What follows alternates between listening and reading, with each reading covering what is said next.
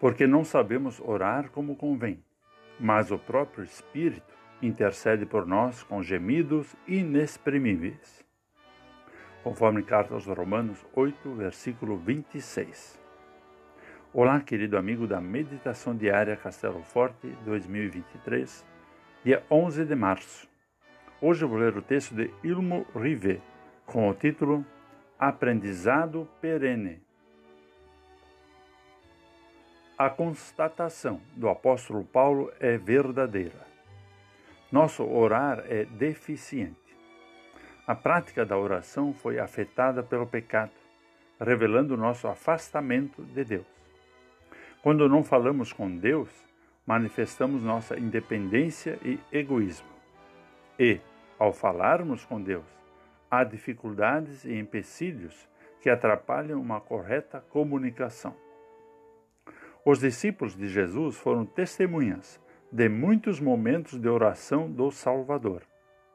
E de tudo o que viram e ouviram, disseram de forma unânime: Ensine-nos a orar. Houve a percepção de uma deficiência que insiste em se perpetuar na vida das pessoas. Portanto, orar é um constante e necessário aprendizado. E Jesus atendeu seu pedido e lhes ensinou o Pai Nosso. Além disso, Deus nos presenteia com o Espírito Santo, que faz de nosso orar um diálogo válido perante Deus.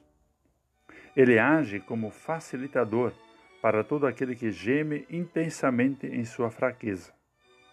O mérito da oração está no outro lado da linha, ou seja, naquele que nos ensina a orar que pede nossas orações e as ouve, e que tem o poder de responder a elas.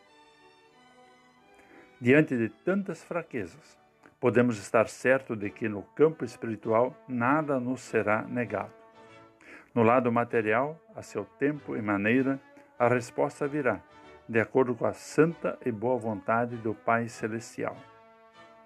Embora as fraquezas possam causar desgosto ao coração humano, Concordamos que todas as coisas cooperam para o bem daqueles que amam a Deus.